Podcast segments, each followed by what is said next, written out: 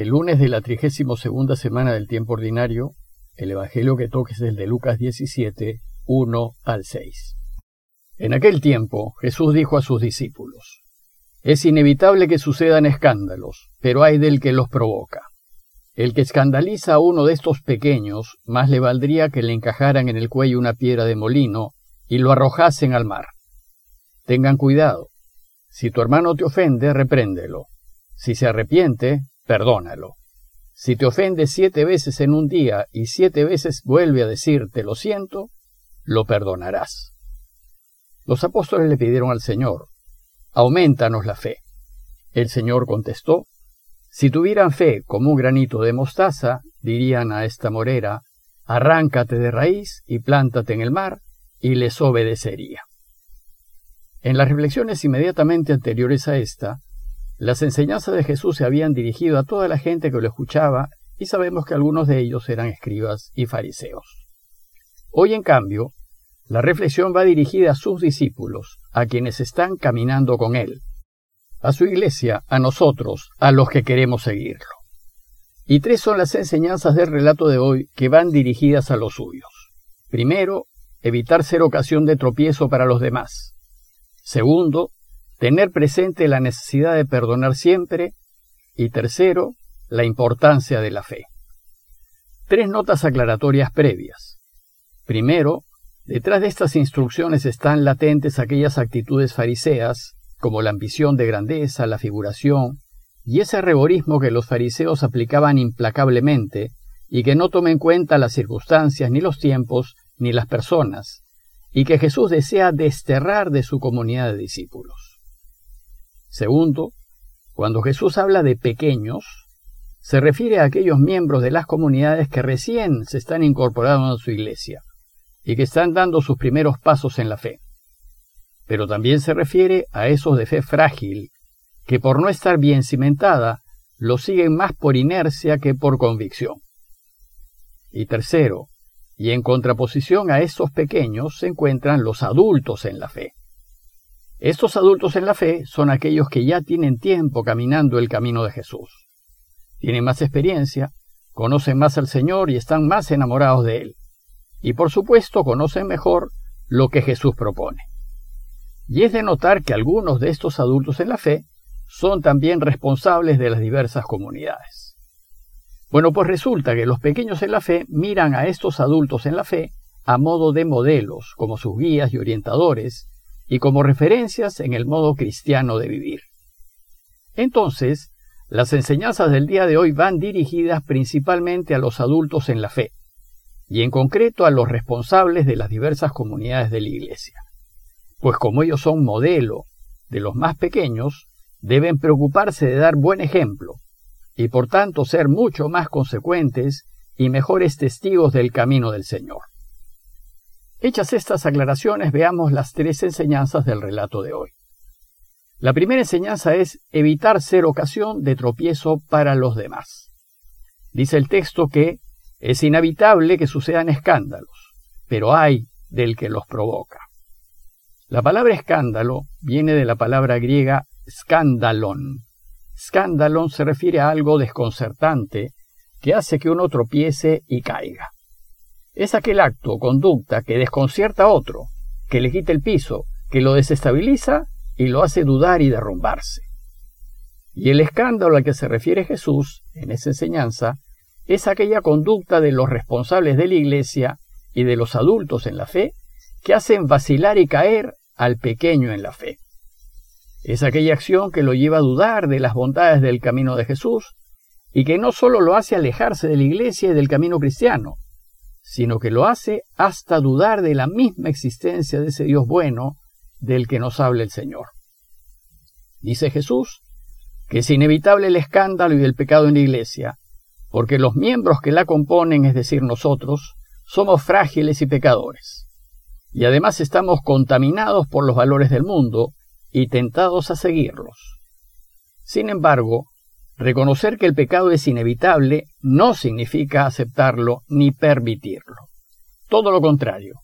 Debemos oponernos al pecado siempre, pero con más intensidad cuando éste viene de los miembros de la Iglesia y muy especialmente de sus responsables, es decir, de obispos, sacerdotes, religiosos, religiosas, líderes de grupo y comunidades e incluso de aquellos que nos creemos cristianos comprometidos. Estos, con su integridad y testimonio de vida, deben ser los llamados a dar buen ejemplo siempre. Por tanto, el daño que un cristiano, más aún si es responsable, le hace a la Iglesia de Dios cuando cae en el pecado es enorme.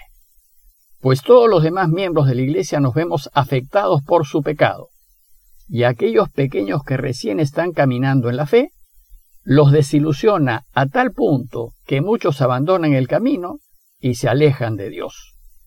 Y es terrible que esto suceda por culpa nuestra. Bueno, pues es tan serio el escándalo que genera el pecado de un adulto en la fe, que la sentencia condenatoria de Jesús es muy fuerte. Dice el texto, al que escandaliza a uno de estos pequeños, más le valdría que le encajasen en el cuello una piedra de molino y lo arrojasen al mar. Una piedra de molino es una gran rueda de piedra que mueven los asnos y que sirve para moler el trigo. Y con una de esas piedras atada al cuello, la muerte es inminente. Por tanto, la enseñanza de hoy es evitar en toda ocasión escandalizar y dar mal ejemplo. La Iglesia asimila esa enseñanza al punto de que Pablo en 1 Corintios 10:32 insiste, no den escándalo ni a judíos, ni a griegos, ni a la iglesia de Dios. Es decir, que de ningún modo, a causa de nuestro comportamiento, se aleje la gente de Dios, pues hace muchísimo daño. La segunda enseñanza de hoy es tener presente la necesidad de perdonar siempre. Dice el texto, si tu hermano te ofende, repréndelo, y si se arrepiente, perdónalo. Esta enseñanza es fácil de entender, pues corregir al hermano que está en pecado es obligación de los discípulos. Ya en Mateo 18:15, Jesús nos había enseñado que, si tu hermano llega a pecar, vete y repréndele a solas tú con él. Si te escucha, habrás ganado a tu hermano. Y esto porque no podemos permitir que el pecado continúe. También es entendible que si tu hermano se arrepiente y te pide disculpas, si eres discípulo del Señor, estás en la obligación de perdonarlo de la misma manera como Él perdonó a los que lo estaban crucificando. El problema surge con la última parte de esta enseñanza, pues nos dice el texto que si tu hermano te ofende siete veces en un día y siete veces vuelve a decirte lo siento, lo perdonarás. Hay que aclarar que el número siete es un número que no pone límites, es decir, no indica una cantidad fija, sino significa las veces que sea necesario. Acá pues Jesús nos está enseñando que cuando una misma persona nos ofende una y otra vez con la misma falta, y después de cada falta nos pide disculpas, nosotros debemos perdonarla. Es decir, no debemos cansarnos de perdonar. Esto es muy difícil de hacer cuando no se ve corrección ni deseos de enmienda en el ofensor, por tanto, lo normal es que uno se resista a perdonar indefinidamente. Bueno, pues sucede que esto de perdonar la misma falta cada vez solo se entiende desde la óptica de Dios, porque eso es precisamente lo que Dios hace con nosotros cuando nos confesamos. Él nos perdona lo mismo n veces y nunca se cansa de perdonarnos lo mismo. Pues acá Jesús nos invita a imitar a Dios en esto y a hacer lo mismo que Él con aquel que nos ofende. Y esto debido a que el perdón es lo que posibilita que Dios pueda reinar. Pues si nosotros nos negamos a perdonar, estamos impidiendo que Dios establezca un reinado de paz y hermandad entre todos nosotros. Si nos negamos a perdonar, estamos impidiendo que el mundo sea mejor.